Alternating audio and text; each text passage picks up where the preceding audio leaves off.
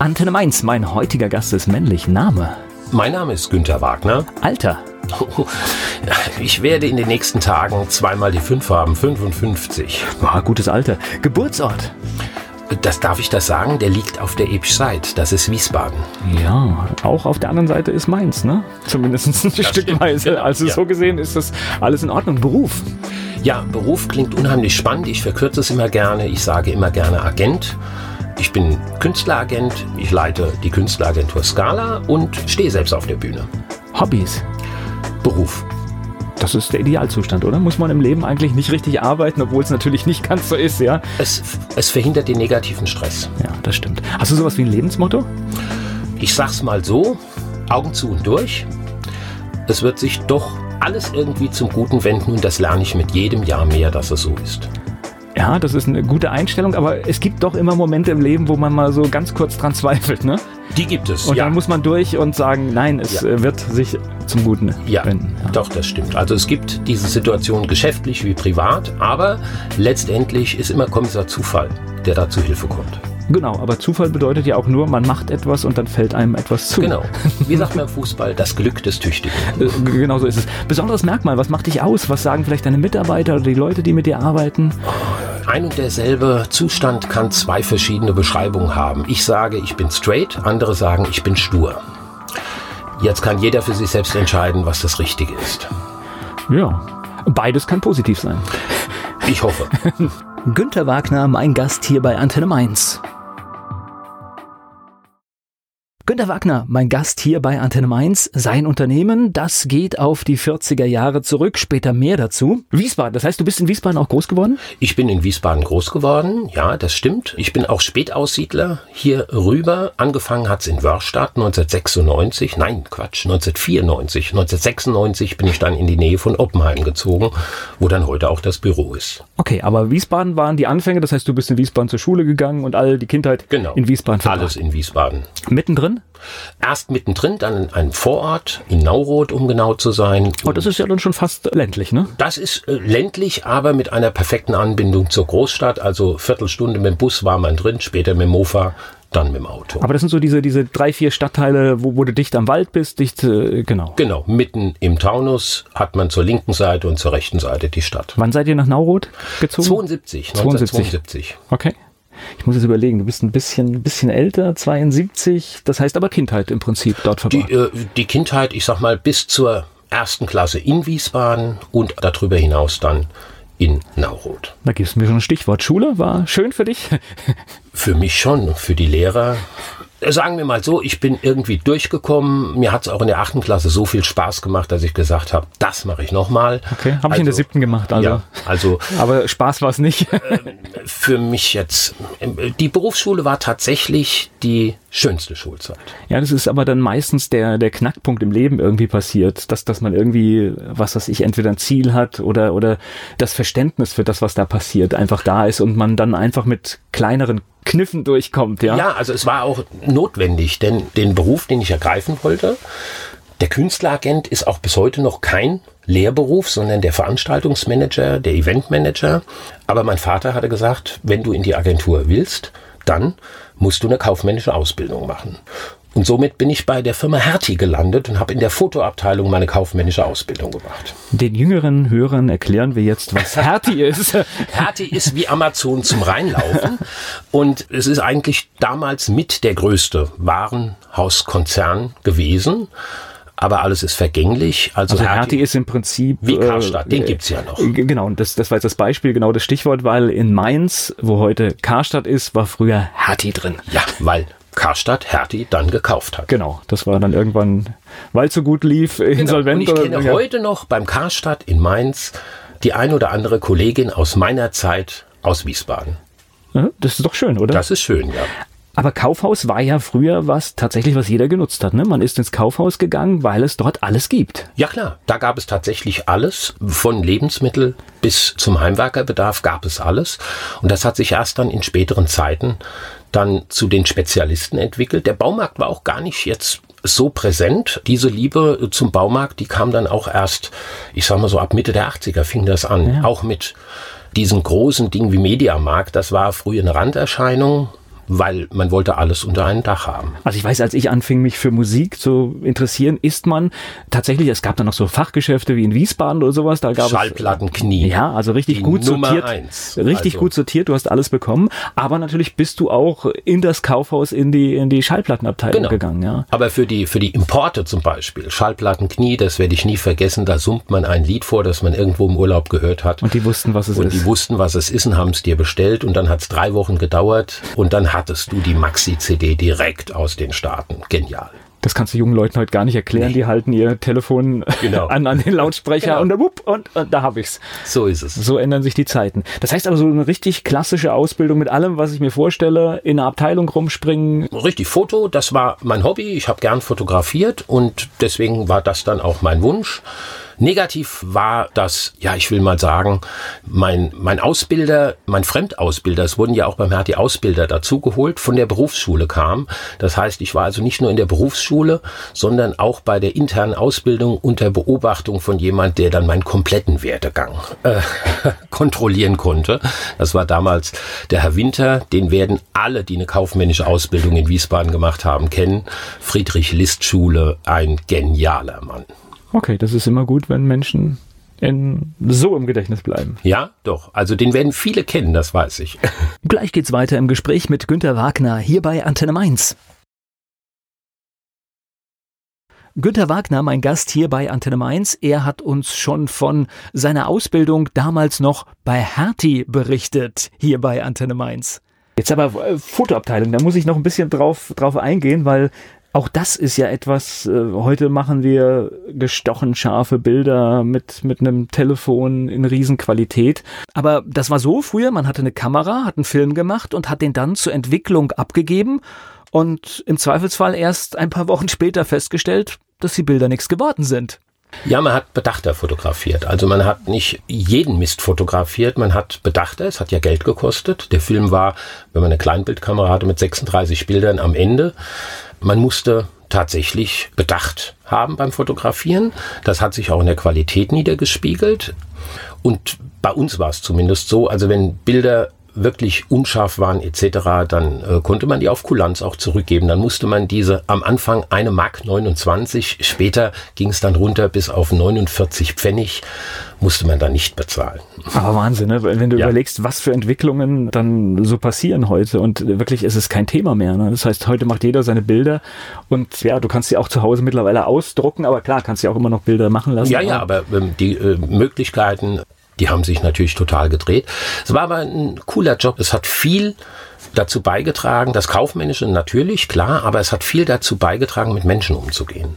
Weil man lernt unheimlich auch mit Menschen umzugehen, die gereizt zu dir kommen, weil das Produkt kaputt ist. Und du musst jetzt versuchen, sie zu verstehen, ihnen das Gefühl zu geben, sie ernst zu nehmen und musst ihnen bei ihrem Problem helfen. Und wenn sich daraus dann weiter Stammkunden entwickeln, dann hast du einen guten Job gemacht.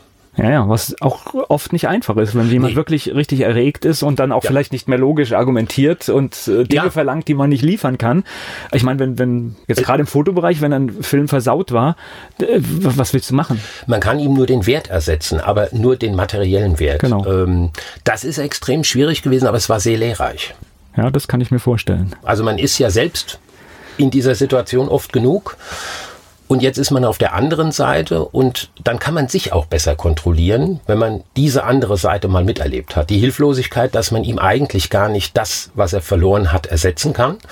Naja, Okay, der Papa hat im Prinzip darauf bestanden, dass du die kaufmännische Lehre machst, damit du in den Betrieb einsteigen kannst. Genau. War das denn für dich sofort klar ab einem gewissen Alter, dass du in die Fußstapfen des Vaters treten möchtest? Ja, ich bin ja reingewachsen in diese Künstlerfamilie. Also für mich gab, für mich war das alles ganz normal. Also es war klar, dass ich in diesem Beruf arbeiten werde und wusste nur noch nicht, ob auf der Bühne, hinter der Bühne oder im Mix. Aber als ich die Chance bot, als mein Vater vom Künstlerberuf zum Künstleragenten gewechselt hat, war mir also klar, da steige ich ein. Das heißt, das hast du in Kindesalter, Jugendalter auch erlebt, logischerweise? Ja. Also zu der Zeit war es vollkommen normal, dass wenn die Eltern auf der Bühne unterwegs waren, ich war zu Hause mit elf, zwölf Jahren, jemand anrief und wollte den Vater buchen, dass man dann im Prinzip diese Buchung als Kind auch entgegengenommen hat, aufgeschrieben hat. Und wenn die Eltern wiederkamen, musste Vater nur noch den Vertrag ausfüllen und dann war die Sache durch. Naja, und das war ja damals auch wichtig, weil wer angerufen hat, es gab ja nicht die vielen Kommunikationswege. Nee. Das war im Prinzip der Kontakt und den musste man dann auch halten. Ne? Ja, ja. Wir hatten zwar einen Anrufbeantworter, das war ein mächtiges Trümmerteil. Also das würde heute sehr wahrscheinlich einen Waffenschein erfordern.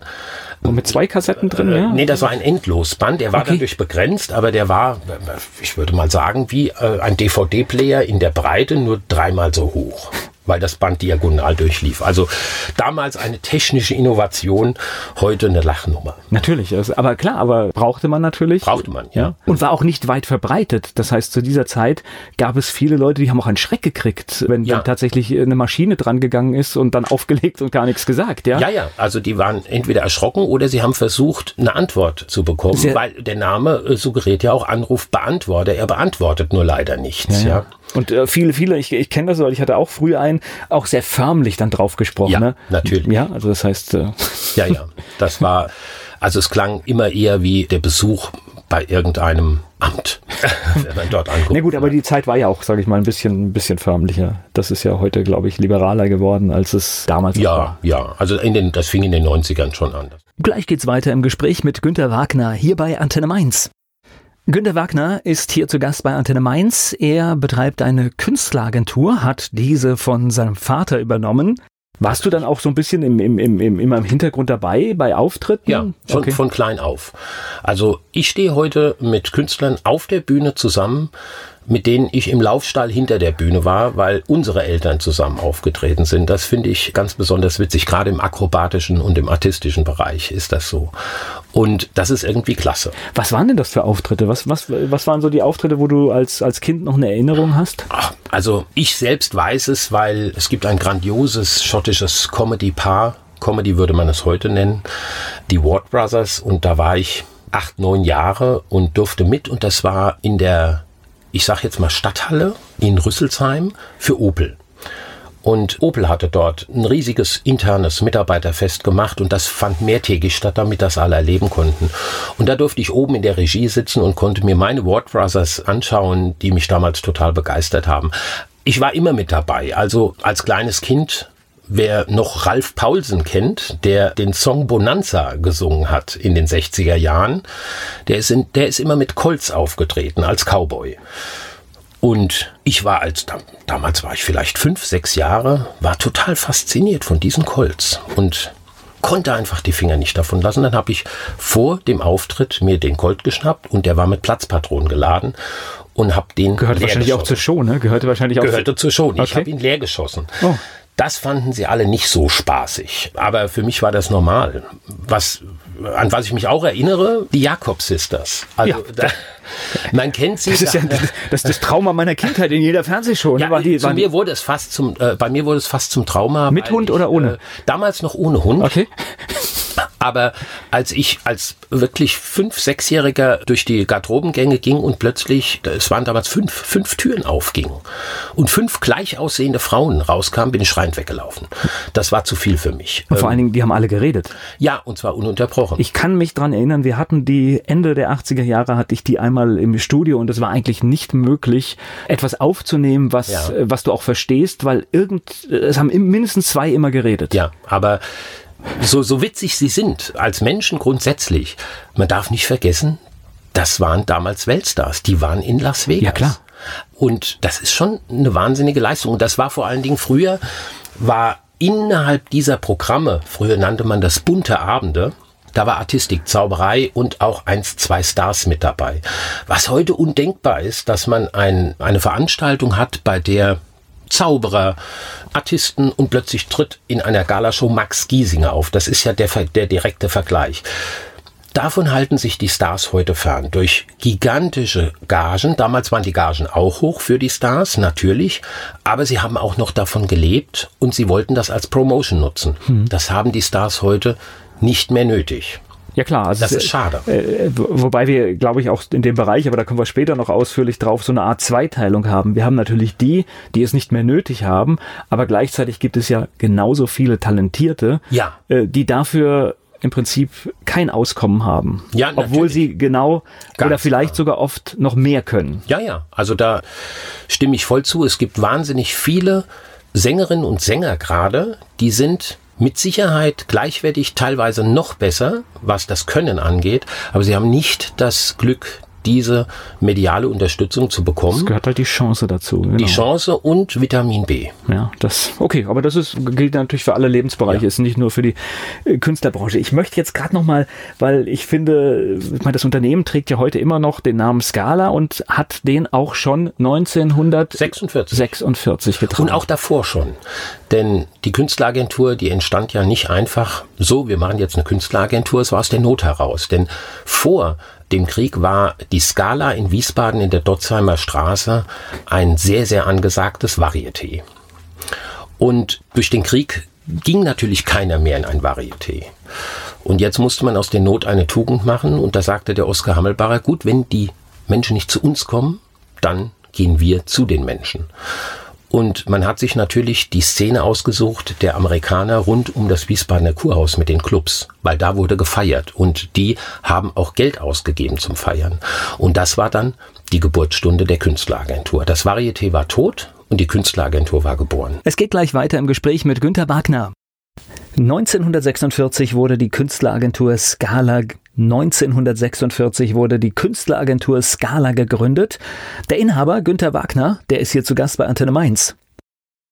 1946, das ist schon, äh, ist schon eine Hausnummer. Ne? Das heißt, Ja. du, du, du, und im Prinzip, da kommen wir gleich noch drauf, wie du dann dazu gekommen bist, aber da guckt man ja sogar schon ein bisschen auf im Prinzip ein, ein hundertjähriges, was ja tatsächlich im Kopf auch, Ja. äh, auch für dich äh, tatsächlich erlebbar ist, ja.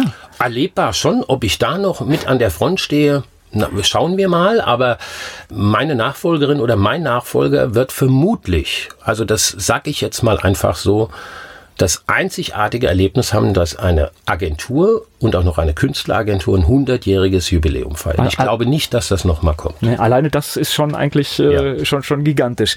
Also das heißt, du warst immer auf ja Papas Fährten, sage ich einfach. Ja, mal. Du genau. warst dabei, du hast es gesehen, du hast die Luft geschnuppert, auch die Bühnenluft. Und wie ging es denn nach der Ausbildung weiter? Das heißt, du bist dann quasi in den Betrieb mit integriert worden. Ich bin dann voll eingestiegen, nebenbei eigentlich auch schon während der Ausbildung, weil die Veranstaltungen logischerweise fast immer am Wochenende stattfanden.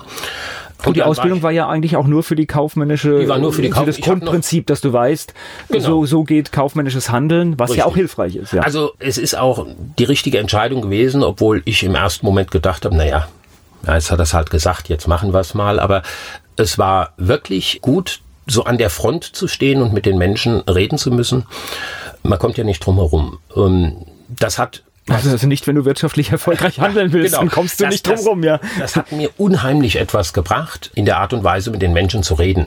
Weil man hat es in der Eventbranche, die ja früher noch Veranstaltungsbranche hieß, es ja wirklich schwer als junger Mensch. Also man hat viel mit Menschen zu tun, die deutlich älter sind. Ich war eigentlich bei den ersten Versuchen 20, dann war ich 23, wie ich dann voll eingestiegen bin. Das heißt, man, man wird erstmal nicht ganz ernst Ich muss mir gerade in der Zeit einordnen, das waren dann die Das waren die Anfang der 80er Jahre. 80er Jahre. 1983 am 1.1. hat mein Vater die Agentur von Oskar Hammelbacher übernommen. Er war ja der beste Freund meines Vaters und umgekehrt. Eine herrliche Männerfreundschaft. Ich fand das immer total klasse, sich mit Vornamen anzureden und zu siezen. Das war noch so richtig alte Schule. Und er musste nach seinem vierten Herzinfarkt kürzer treten, deutlich kürzer treten. Und da hat der Oskar Hammelbacher äh, dann gesagt, also ich muss das jetzt machen, Günther, entweder Sie übernehmen die Agentur oder ich mache den Laden dicht. Und dann hat mein Vater im zarten Alter von 63 gesagt, ja, Oskar, Sie haben recht, dann machen wir das so. Und so kam der Wechsel zustande und ich war dann von Anfang an zwar mit dabei, aber die Ausbildung ähm, war zur Vollfestanstellung dann zwingend erforderlich. Wobei so ein Start, gut, dein Vater war ja immer, sage ich mal so, Art selbstständig, Freiberufler, Ja, das ja. ist ja Künstler, das ist ja in diesem Bereich, aber dann auch noch zu sagen, ich übernehme, das ist in dem Alter ja auch nochmal ein Schritt gewesen. Ja, also das halte ich mir auch immer vor Augen. Ich meine, da stehen andere äh, schon da und freuen sich auf die Rente. Da legt er nochmal mit ganz was Neuem zu und meine Mutter hat das natürlich auch mitgemacht, denn ohne die wäre es nicht gegangen. Sie war immer im Hintergrund. Wobei ich das klasse finde. Ich habe letztes Jahr ein Beispiel. Ich habe einen wunderbaren Kollegen letztes Jahr persönlich kennengelernt, der mit 72 eine Bühne aufmacht. Ja, ja, aber. Aber das finde ich klasse. Ja, ich mein, die, die Menschen was, sind aber jung geblieben. Ja, ja genau. Das ist der Punkt. Nicht das körperliche Alter zählt. Wir kennen alle genügend Beispiele, bei denen wir sagen, der Mann ist alt, obwohl er vielleicht 35 ist. Er ist im Kopf alt. Und wir kennen auch unheimlich viele körperlich ältere Menschen, die aber im Kopf so fit sind und so durchgeknallte Ideen haben, dass die überhaupt nicht alt wirken. Ja, und ich finde die Vorstellung, also ich könnte mir das auch vorstellen, wenn du anfängst Mitte 60 und denkst, jetzt mache ich noch mal die große ja, Nummer, finde ich eine Wahnsinnsvorstellung. Also es ist auch genial, also wenn ich mir überlege, mit 65 in Rente zu gehen, also ich kann mir das gar nicht vorstellen. Ja, warum auch?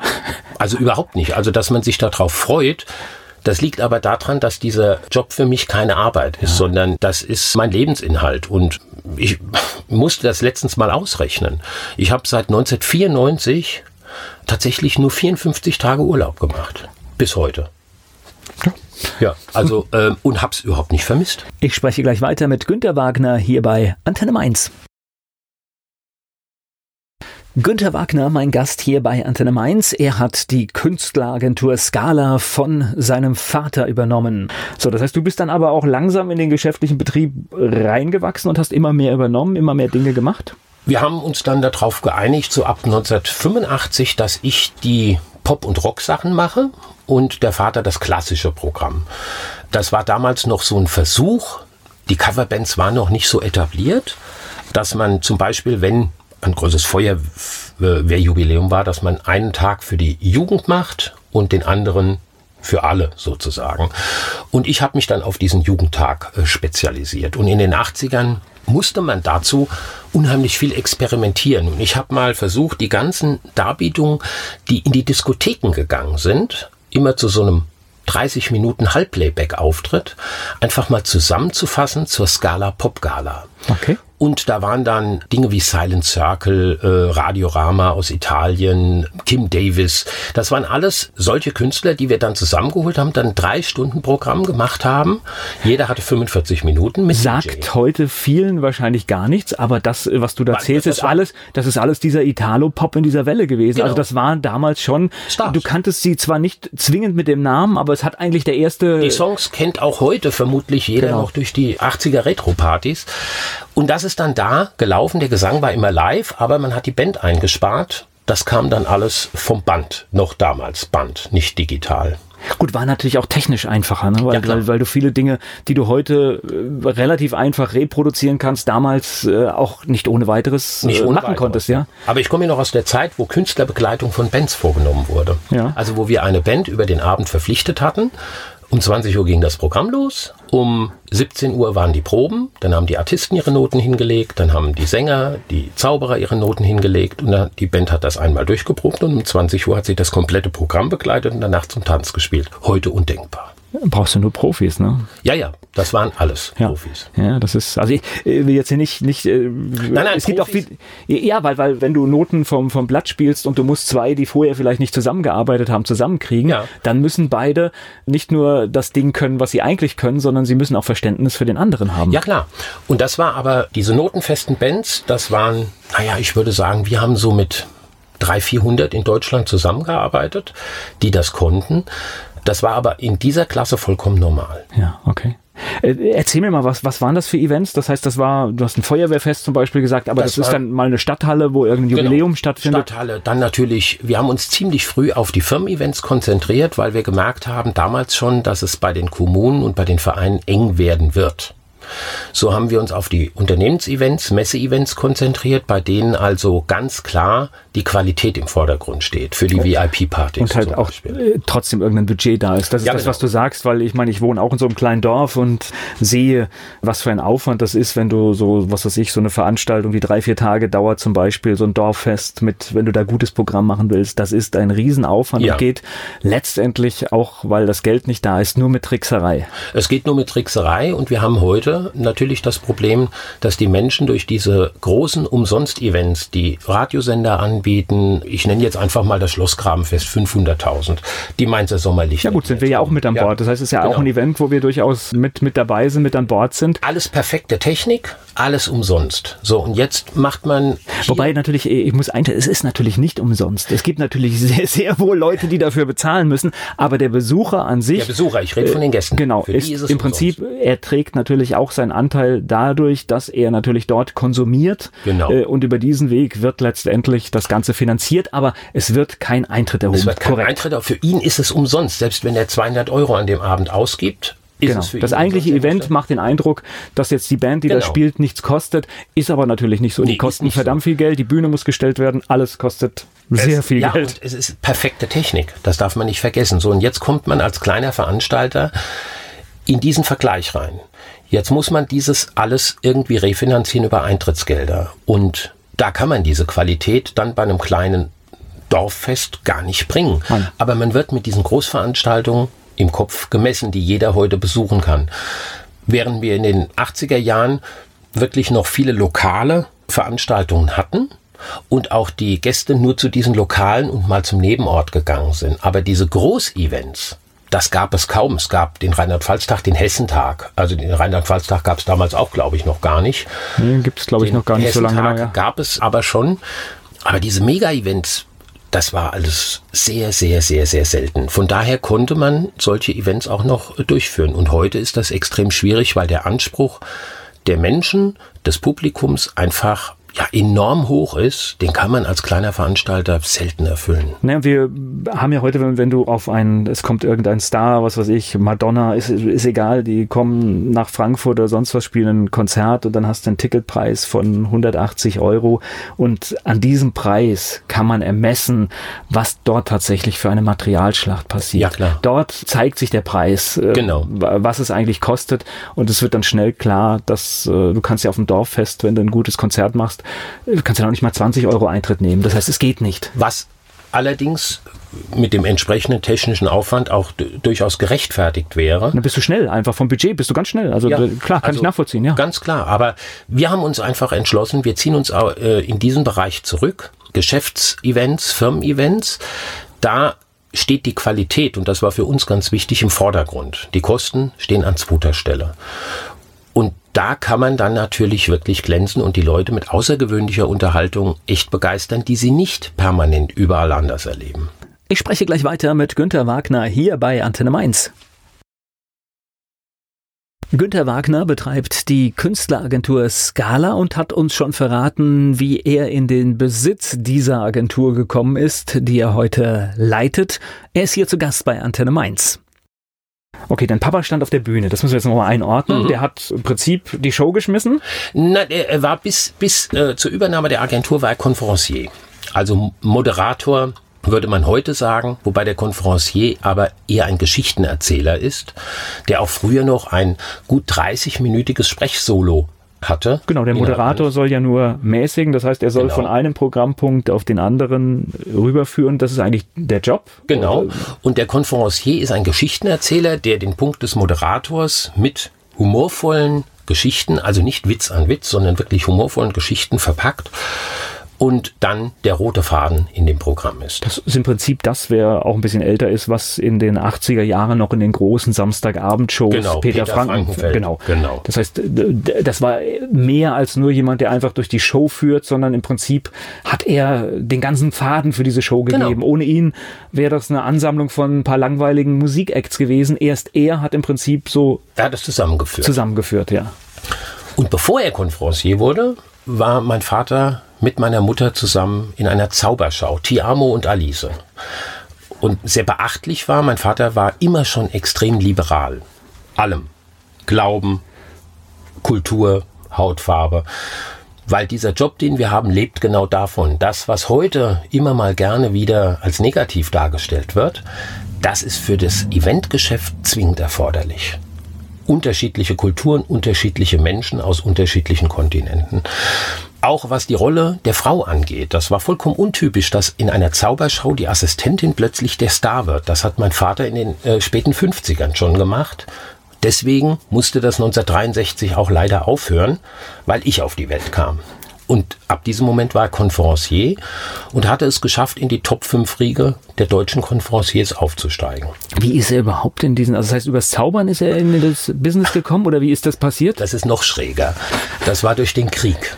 Mein Vater hatte im Krieg unheimlich viel Glück gehabt. Also er war in Russland und wurde abberufen an die italienische Riviera. Und kurz nachdem er abberufen wurde, wurde das Dorf, in dem er stationiert war, von Partisanen umzingelt und alle kamen in Gefangenschaft. Mein Vater war aber wenige Stunden vorher abberufen worden und landete an der Riviera. Schon mal ein guter Tausch. Das war ein sehr guter Tausch. Und dort hatte die Armee, die deutsche Armee hatte dort ihr Domizil im Haus des legendären Clowns Grog. Und Grog war damals ein Weltstar. Und man hat das einfach für sich in Anspruch genommen, weil man ja glaubte, das tun zu können. Und Grog gab meinem Vater den Schlüssel zu seiner Bibliothek zur Verwaltung. Und dann ist er von dannen gezogen und diese Villa ist ein Palast, das muss man sich einfach mal angeschaut haben. Und da hatte mein Vater die ersten Berührungspunkte zum Showgeschäft. Und als der Krieg dann zu Ende war und er in amerikanischer Kriegsgefangenschaft von der Riviera nach Frankfurt transportiert wurde mit rund 150.000 Kriegsgefangenen, wollte man seitens der Amerikaner natürlich viel Ruhe haben und hat für Entertainment gesorgt. Das heißt, es wurde eine Feldbühne gebaut aus Lastwagen. Man ist vorhin noch nach Mailand gefahren, hat Instrumente geholt, um eine Band zu bestücken und hat dann für diesen Transport ein komplettes Orchester, alle Künstler, die sich dort befunden haben, zusammengestellt und mein Vater war mit für die Moderation verantwortlich und hatte dann darüber die Konferenz gelernt. Und als er dann wieder, äh, er hatte seine Premiere vor 150.000 Menschen. Wow. Das ist schon ein Wort. Und jetzt kam er wieder nach Wiesbaden letztendlich und dann hat er sich als Musikalclown, Entertainer im Prinzip durchs Leben geschlagen. Aber es ist wieder spannend. Also das äh, im Prinzip war jetzt der Schlüssel zur Bibliothek, ein äh, mit Dingen in Verbindung kommen, ja, die man genau. vorher überhaupt nicht auf dem Schirm hatte. Im Prinzip der Anlass, äh, dass, dass so etwas dann passiert. Ja, ja, also es ist ähm, die Geschichte an sich ist äh, schon irgendwie verfilmungswürdig, würde ich sagen. Er hatte dann mit äh, Krog auch noch lange Jahre Kontakt, solange er noch lebte. Ich habe ihm eine schöne Überraschung gemacht. Ich habe meine Hochzeitsreise nach Nizza gemacht. Das ist nur wenige Kilometer entfernt. Auf der Rückfahrt bin ich mit meiner Frau nach Imperia, so heißt das Ort, äh, gefahren. Und diese Villa war verfallen. Und wir sind über diesen riesen Zaun gestiegen und dann habe ich, hatte die Fotos ja im Kopf, die er gemacht hat, habe ich dann 50 Jahre später genau dieselben Bilder mit mir gemacht, die er damals gemacht hatte und habe ihm noch ein, Krog möge es mir verzeihen, ein Stück Stofftapete gefunden, das ich mitgebracht habe. Da war er zu Tränen gerührt. Heute Dafür hat er sich auch lange, lange Zeit mit vielen, vielen Künstlern eingesetzt, ist die Villa Grog ein Museum. Und das ist etwas, was man erlebt haben muss. Wer da unten ist an der Riviera, sollte die Villa Grog einmal besuchen. Okay. Das ist unglaublich. Eine Empfehlung. Ja. Okay, jetzt haben wir die Geschichte im Prinzip, wie es zu dem Ganzen gekommen ist. Ja. Und jetzt kommen wir wieder zu dir. Das heißt, du bist nach der kaufmännischen Ausbildung Stück für Stück reingewachsen, hast die Jugend, das Jugendprogramm quasi gemacht. Genau. Wobei man hatte ja früher auch 80er war ja noch sehr konsequent, ne? Junge Unterhaltung, ernste Unterhaltung. Wir haben das noch, wir haben das getrennt. Also die Klassik sowieso. Ja. Also Klassik war immer. Ja, gut, aber auf Fernseh, Radio war ja auch, die waren alle tatsächlich so im Kopf. Ja. Die Schublade, die Schublade. Genau. Ja. So war auch. Alles war eigentlich damals so, ja. Das junge Programm wurde erstmal nicht so ernst genommen wie das für den Rest. Das hat man dann später äh, vermischen können. Und da habe ich mit meinem Vater Kämpfe ausgefochten, dass wir also das auch mal mischen. Ja, dass wir, er war extrem liberal, das sagte ich ja schon. Er war einer der ersten, der Travestie aus diesem, ja, ich will mal sagen, Rotlicht Milieu auf die Galabühne geholt hat, weil ihm das vollkommen wurscht war. Travestie heißt ja die Kunst der Verwandlung. Das heißt nicht automatisch, dass Menschen homosexuell sein ja. müssen. Es ist in der Regel so, aber es ist nicht zwingend erforderlich. Aber das war meinem Vater auch immer egal. Das war, das hat überhaupt keine Rolle gespielt. Weil da geht es ja um den Unterhaltungswert. Um den Unterhaltungswert. Wenn jemand eine gute Show macht und etwas gut darstellt, dann ist ja genau. der Rest egal. Dann ist der Rest eigentlich egal. Und so haben wir dann auch immer mehr moderne Dinge einfließen lassen.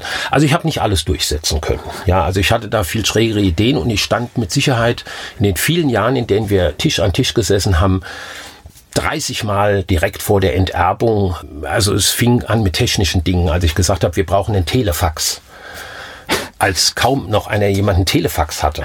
Ja, also letztendlich hatte ich dann gewonnen. Wir hatten einen Telefax. Mein Vater hat das geliebt.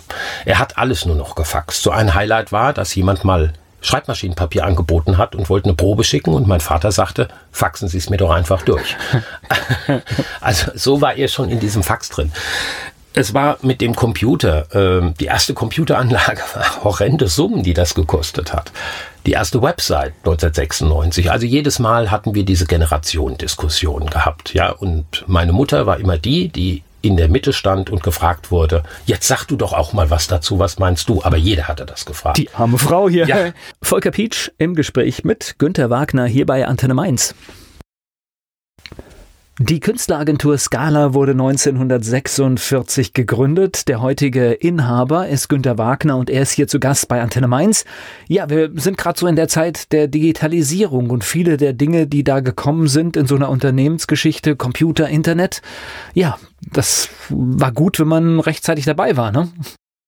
Aus der heutigen Sicht ist das so. Aus der damaligen Sicht, ich meine, selbst Bill Gates hat gesagt, mehr als 64 Kilobyte Speicher wird niemals jemand brauchen. Er hat sich da auch getäuscht. Aber ganz bös. Ja. Ich glaube, es wollte keiner mehr heute haben. Im Prinzip rennt jeder mit mehr äh, ja. im Alltag rum, ja, mit deutlich mehr. Genau. Also diese, ich finde das aber ganz normal, dass Söhne und Väter dann permanent aneinander geraten. Ich glaube, da liegt auch so ein bisschen auch eine Chance drin. Das heißt, weil man natürlich auch Dinge richtig miteinander ausdiskutiert, ja. Äh, und ich glaube, die Tradition hat einen Wert, aber natürlich auch der Weg ins Moderne. Ja, also mit dem richtig ausdiskutiert. Das müssen andere beurteilen, weil das wurde immer sehr emotional, die ganze Geschichte, ja. Die, die das miterlebt haben, die mögen bitte schweigen, denn äh, es wurde immer extrem laut. Ja, also das ist aber auch, es hat uns letztendlich ja dazu geführt, dass ich in diesem Jahr den 72. Geburtstag der Agentur feiern darf. Und das ist schon eine Hausnummer, ja. Also das, diese Reibung war auch notwendig. Glaube ich. Also das klar, natürlich, wenn es laut wird, dann ist es für auch welche, die drumherum stehen, vielleicht auch unangenehm. Aber ich glaube, auch in jedem Konflikt steckt auch immer eine Chance. Also das heißt, ja, mit Sicherheit. Wichtig ist, dass man nach diesem Konflikt wieder ordentlich miteinander umgehen kann. Es blieb und, uns ja nichts anderes übrig. Genau. Und wenn das so ist, dann sage ich mal, ist es auch wert, mal für was zu streiten. Ja. Und äh, ja. und wenn jeder mal vielleicht ein bisschen abgeben kann oder konnte, dann war es vielleicht okay. Ja, und bis heute. Es sieht gut aus, dass es richtig gelaufen ist. Es sieht gut aus. Also mein Vater, er lebt ja leider nicht mehr. Vor zwei Jahren ist er dann gestorben, kurz vor deinem 96. Geburtstag. Aber sehr, sehr, sehr zufrieden. Äh, nee, ich glaube, wenn du so etwas aufgebaut hast und übernommen hast, da steckt eine Riesengeschichte drin. Er hat ja schon die Geschichte quasi übernommen von ja. jemandem, ja. Und äh, ich glaube, das ist ein gutes Gefühl, wenn du gehst und weißt, ja. es, ist, es, es ist noch da. Also ich habe was geschaffen, was, was noch da ist. Genau. genau. Also kann ich mir vorstellen, dass man dann tatsächlich auch, ja, ja, mit sich im Reinen vielleicht irgendwann loslassen kann. Auf jeden Fall ein beneidenswerter Zustand. Er hat ein sehr, sehr stolzes Alter erreicht. Er hat er war im Kopf vollkommen klar. Er hat meinem Junior speziell noch ein halbes Jahr vorher Zaubertricks beigebracht. Ja, der hat schon, vorges hat, hat schon vorgesorgt. und hat ihn äh, da mal eingeweiht und da sieht man, äh, er hat auch viel Mentalmagie betrieben. Da sieht man, wie fit dieser Geist noch war. Er hat speziell einen Trick für meinen Sohn entwickelt. Innerhalb von einer Woche, als wir die nächste Woche hinkamen, hat er ihm den präsentiert. Also das ist schon enorm, wie jung dieser Job Veranstaltungen machen und ausrichten zu dürfen, wie jung ein dieser Job hält und wie fit. Also ich kenne viele, viele Künstler, die in hohem Alter noch so einen Spaß und so eine Jugend haben. Das liegt an dem Geschäft. Ja, was ich gibt's ja auch Dieter Hallervorden, ein schönes Beispiel. Wenn du ja. überlegst, äh, ein Theater auf, das nächste Theater ja. auf, ja, wo andere Leute schon lange äh, im Schaukelstuhl sitzen, steht der Mann auf der Bühne jeden Abend, ja? Ja, auf jeden Fall. Also man mag jetzt bei, bei, bei solchen Leuten sagen, ja, die verdienen auch extrem gut. Natürlich ist das schön für die, aber das ist nicht alles. Also äh, man holt sich die Kraft wirklich aus der. Ich glaube, es ist irgendwann dem, auch nicht mehr der Motor. Nee, es ist, ist nicht der Motor. Und die müssen auch, äh, muss man auch mal noch dazu sagen, die müssen auch viel verdienen, weil in so einem Theater hängen verdammt viele Jobs dran. Ja, natürlich. Und wenn das nicht funktioniert, äh, das ist eine hohe Verantwortung. Deswegen sage ich, äh, jemand, der so viele Kulturarbeitsplätze sch- schafft, der darf auch viel Geld verdienen. Nee, das ist aber dann für ihn selbst nicht mehr der Motor, weil selbst wenn er jetzt mit irgendetwas scheitern würde, es würde ihn finanziell mit Sicherheit nicht an den Ruin bringen, aber er würde extrem drunter leiden. Genau. Weil der Motor ein anderer ist, nicht das Geld verdienen. Ja. Wir sind alle, die wir auf der Bühne stehen, Selbstdarsteller. Und das muss nicht immer negativ sein.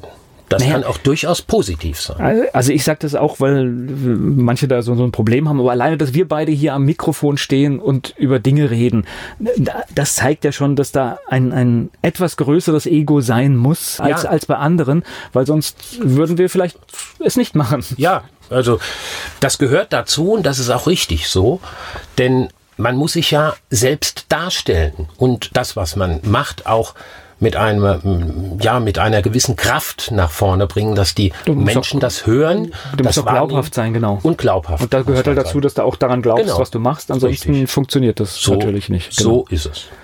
Ja. Gleich geht's weiter im Gespräch mit Günter Wagner hier bei Antenne Mainz. 1946 ist das Gründungsdatum der Künstleragentur Scala. Mein Gast ist Günter Wagner. Er hat das Unternehmen von seinem Vater übernommen. Schrittweise ist er hineingewachsen. Er ist hier zu Gast bei Antenne Mainz. Das heißt aber, irgendwann warst du dann quasi der Frontmann, der das ganze Geschäft übernommen hat. Ja, und das war erstmal ein Hammer, denn das kam sehr überraschend für mich. Ich habe gedacht, mein Vater wird das nie machen. Er wird im Prinzip im Geschäft sterben.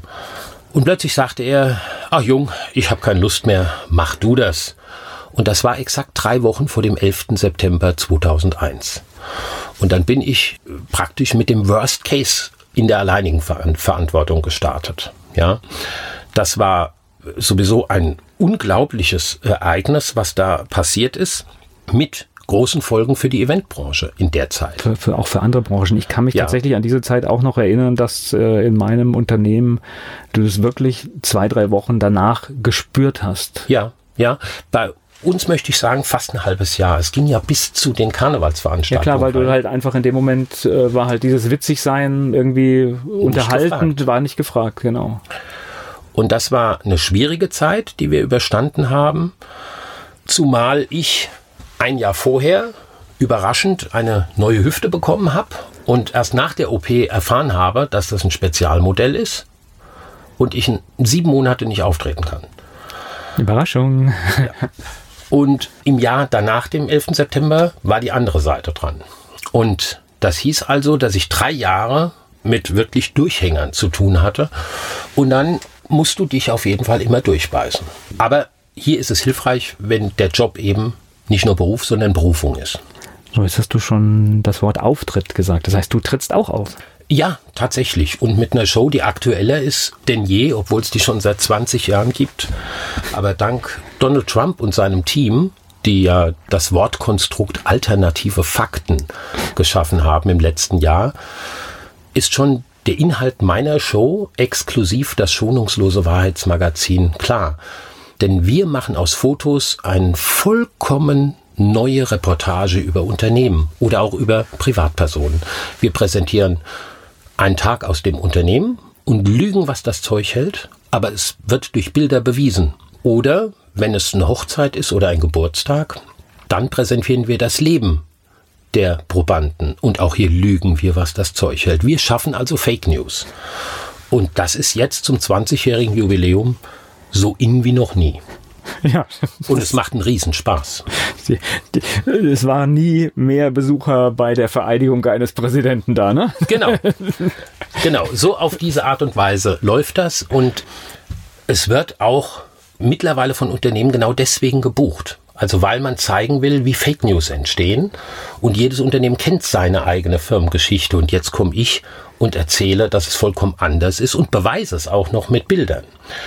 Und das sensibilisiert die Leute, aber nicht mit dem erhobenen Zeigefinger, sondern über einen niveauvollen Spaß. Sie lachen sehr, sehr viel und nehmen aber mit nach Hause, was man alles aus Bildern machen kann, wenn man ihnen nur den entsprechenden Teppich mit Text legt. Das heißt, ihr habt so eine Art, sag ich mal, Show-Konzept, das ihr dann, dann umsetzt, aber ist natürlich mit einer riesen Vorbereitung, weil es halt ja. immer individuell ist, ne? Es liegt ja an den Bildern, die wir bekommen. Ja. Und die Idee dazu hatte ich mit 14. Da war das noch mit Dia-Projektor und da hieß es Aktenzeichen XY unverschämt. Und so 98, genau, 1998 kamen diese Boulevardmagazine aus, aus dem, äh, sind aus dem Boden geschossen. Und da habe ich gedacht, das ist so absurd, das muss man parodieren. Und so wurde aus Aktenzeichen XY unverschämt dann letztendlich exklusiv das schonungslose Wahrheitsmagazin. Es geht gleich weiter im Gespräch mit Günter Wagner. 1946 wurde die Künstleragentur Scala in Wiesbaden gegründet.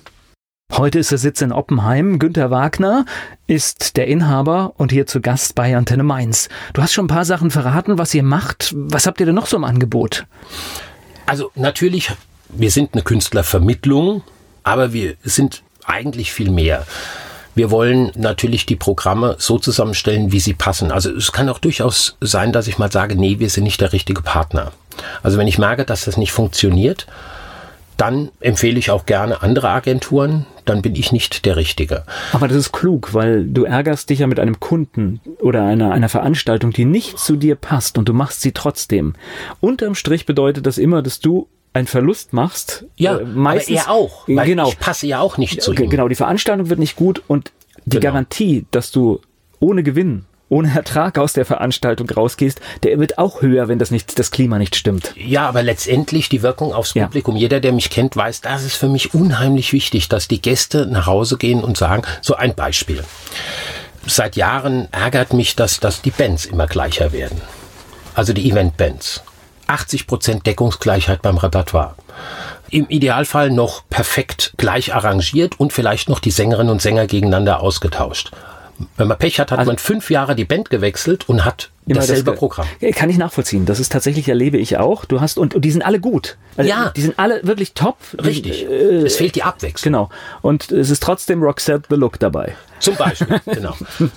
Und mit einer ganz jungen Truppe, wirklich, da waren zwei noch keine 18, wie wir durchgestartet haben, aber hochprofessionell haben wir das Projekt Radio Future nach vorne getrieben und haben einfach Dinge Gefällt mir schon mal vom Begriff gut. Ja, es bringt es auf den Punkt. Ja. ja. Einfach mal die 70er, 80er, 90er weglassen. Die Dinnermusik, Hintergrundmusik, Schlager, Volksmusik. Nee, dafür sind wir nicht die Richtigen. Das machen andere. Wir machen aktuelles Repertoire von 2010 an bis heute und nicht Song auf Song, sondern wir haben einen Producer, der die Songs in Blöcke mischt, wie in einem Club. Okay. Man hat wirklich das Gefühl, wow, wenn die drei Stunden spielen, war da überhaupt irgendwie äh, äh, eine Pause zwischen den Songs? Das merken die Leute gar nicht. Natürlich machen wir Setpausen, aber wenn die Sets laufen, dann merkt man nicht, dass da eine Pause drin ist. Okay, das hört sich gut an. So, ja. Kann man ja erleben. 28.07. Mainzer Sommerlichter. Okay. Da sind wir. Ja. Einfach vorbeikommen, gucken und dann selbst beurteilen. Aber äh, ist tatsächlich, äh, überlege ich gerade, weil bin ja auch viel unterwegs und du hast immer bei Bands dann, die, die haben dann mal irgendwann einen, einen Song aus den letzten Jahren mit dabei, aber es ist dann wirklich einer und die meisten spielen wirklich tatsächlich äh, Standards aus den 80er, 90ern und vor allen Dingen auch da gab es ja viel mehr als das, was wir hören. Ja, ja? man geht, man geht auf Nummer sicher. Ja. Also The Best funktioniert von ja. Tina Turner. Warum soll ich es rausnehmen? Ja, aber wenn du überlegst, wie viele Hits diese Frau hatte. Man könnte Unmengen anderer Songs nehmen. Ähm, also nur, nur, nur Tina Turner könnte, ja. äh, hast du wahrscheinlich die Wahl von, ich weiß, es kommen wahrscheinlich 100 zusammen. Es gibt aber noch ein anderes Problem, das da eine Rolle spielt. Es gibt kaum noch die Möglichkeit, dass eine Band in Festbesetzung arbeiten kann. Viele Bands werden heute auf den Anlass zusammengestellt. Und dann richtet sich das Programm oft nach den Frontleuten die bei der Band A spielen und bei der Band B spielen. Okay, was sie halt können. So, und dann passt sich das Repertoire daraufhin an. Das ist nicht verwerflich. Es gibt Situationen, wo das zwingend erforderlich ist, aber es gibt weniger Anlässe, bei denen feste Bands einfach, mit denen feste Bands leben können. Und so ist dieses Hopping natürlich entstanden und zwingend notwendig. Und wenn heute jemand eine Festbesetzung anbietet, also Subs für Krankheit müssen im Team eingearbeitet sein, das ist ganz klar aber ein festes Konstrukt hat, das ist eher selten. Es geht gleich weiter im Gespräch mit Günter Wagner hier bei Antenne Mainz. Günter Wagner, mein Gast hier bei Antenne Mainz. Er betreibt eine Künstleragentur. Wir haben uns gerade darüber unterhalten, dass Partybands, Coverbands heute fast alle das gleiche Repertoire haben. Etwa 150 Titel, die würde ich jetzt mal sagen, die 80 Prozent aller Bands spielen. Ja, ich, ich verkürze es tatsächlich, weil ich, ich kann mich jetzt an zwei Sachen erinnern. Deswegen hatte ich gerade Roxette ja. the, the, Look, weil wirklich zweimal hintereinander habe ich das auf der Mainzer Johannesnacht von, von Bands gehört und das innerhalb von 30 Minuten. Also ich bin von einer Bühne zur nächsten und dann dachte ich, also äh, pff, ist ja. eigentlich schade. Na, natürlich ist es schade. Ähm, es darf auch ruhig natürlich eine Doublette drin sein. Das ist nicht verwerflich.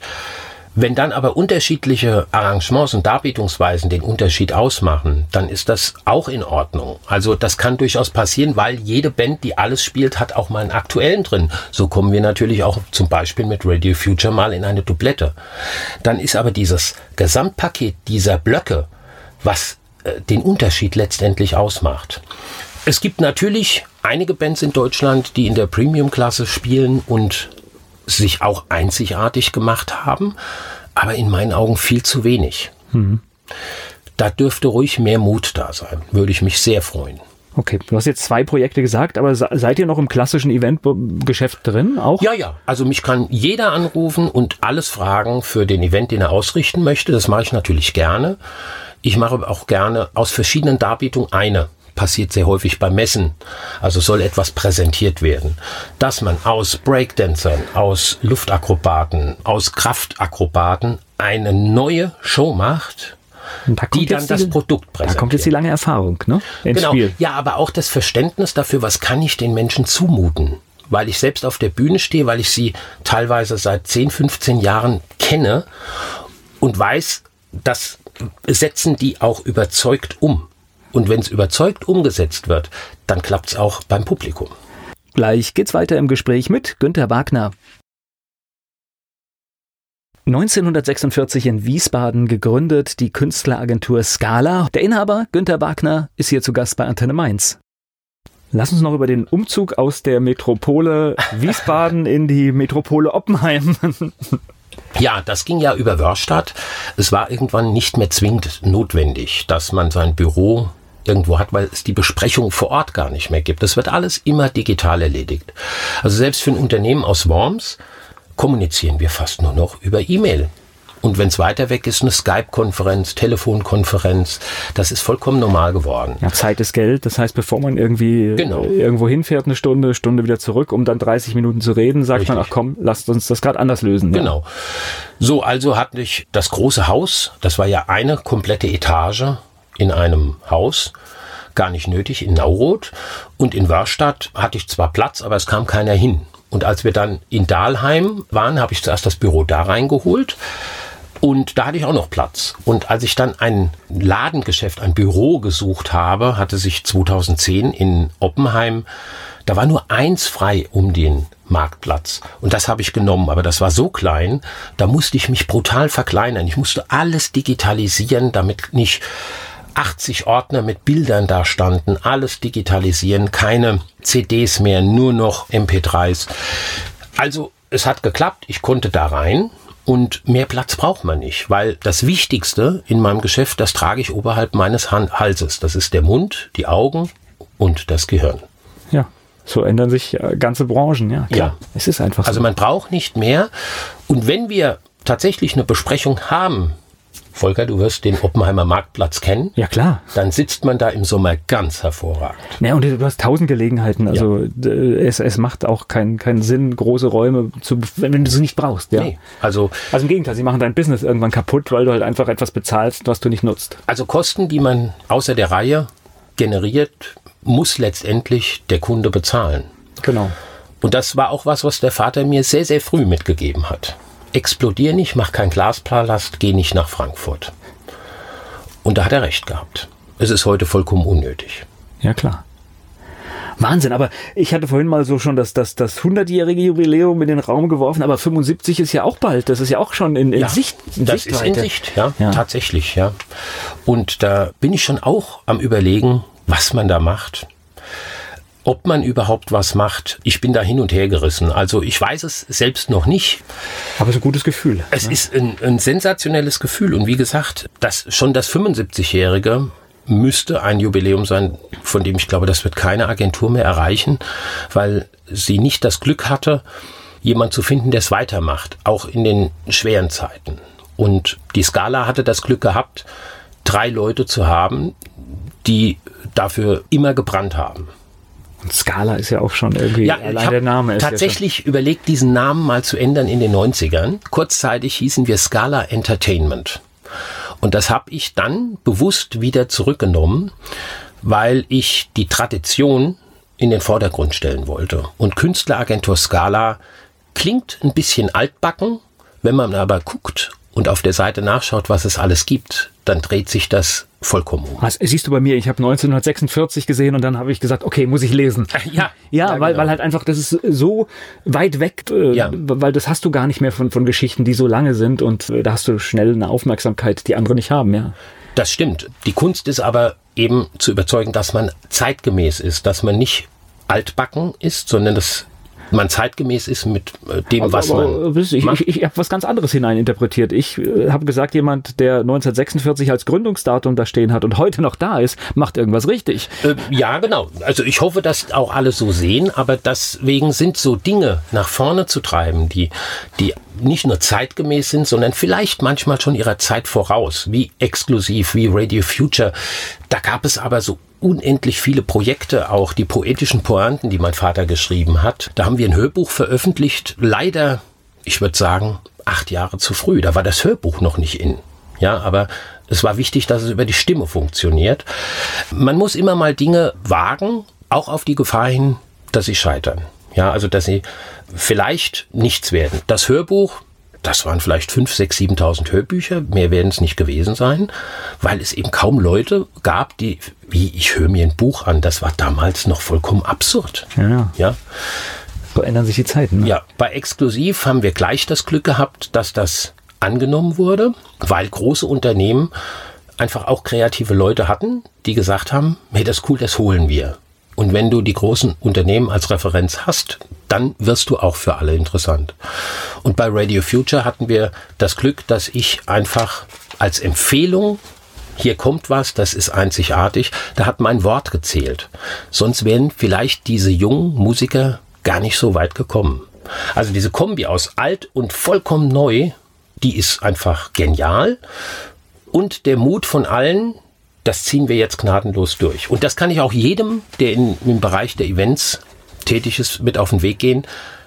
Nicht von anderen alles zerreden lassen, machen. Gleich geht's weiter im Gespräch mit Günter Wagner. Günter Wagner hier zu Gast bei Antenne Mainz. Unser Fragebogen starten wir. Dein Lieblingsplatz in Mainz? Mein Lieblingsplatz in Mainz ist tatsächlich das Pomp. Fleischwurst mit Senf und oder Handkäse mit Musik? Fleischwurst mit Senf. So, und dann kannst du das Pomp vielleicht nochmal bringen, weil einen Ausgehtipp will ich auch noch haben. Oh, das Pomp und natürlich, äh, ich war in der Institution, die Zeitungsende ja tatsächlich jetzt vorletzte Woche zum ersten Mal. Also das ist ja der Knaller. Mainz ist für dich? Eine echt coole Stadt und ich glaube, da ist wirklich extrem viel Humor. Und Wiesbaden? Ist auch cool, aber nicht ganz so humorvoll. Also man muss sie zu nehmen wissen. Was meinst du, muss ein echter Mainzer mal gemacht haben? Was ein echter Mainzer mal gemacht haben muss, der muss zum Theatrium nach Wiesbaden. Also das muss er auf jeden Fall. Der peinlichste Song in deiner Musiksammlung? Der peinlichste Song in meiner Musiksammlung. Das, das ist. Ja, also ich wusste, ich wusste eigentlich schon, dass du einen haben musst. Ja. ja. Der peinlichste Song, weil ich ihn für eine Veranstaltung brauchte, das ist die Musik beim Traumschiff, bei der am Schluss die Eistorte serviert wird. Ich weiß nicht, wie der heißt, aber, aber den musste ich mir kaufen. Es hört jeder. Es hört jeder im Kopf. Ja. Ja, ja, und, also, und, und, ich sehe die, ich, ich sehe das Feuerwerk und die, die Eistorte kommen. Hast du einen Spitznamen? Ja, Günni. Fastnachtsfan oder Fastnachtsmuffel? Ich muss mich outen. Ich bin Fastnachtsmuffel. Ja, auch das ist okay, finde ich. Mainz 05 ist für dich? Geil. Bist aber schon vor Kloppo. Also äh, findet man dich auch im Stadion? Hin und wieder ja, aber es ist halt vorwiegend von den Spielzeiten nicht ganz so einfach und vor allen Dingen von ja, Künstleragentur auch gerne mal samstags im Einsatz, ne? Ja, das stimmt. Ja. Aber das letzte Mal war ich tatsächlich im Stadion noch im alten Bruchwegstadion. Wegen Hannover 1-1. Schade. Ja, Gewinn ist schon schöner, ne? Ja. ja. Welche berühmte Persönlichkeit möchtest du mal treffen?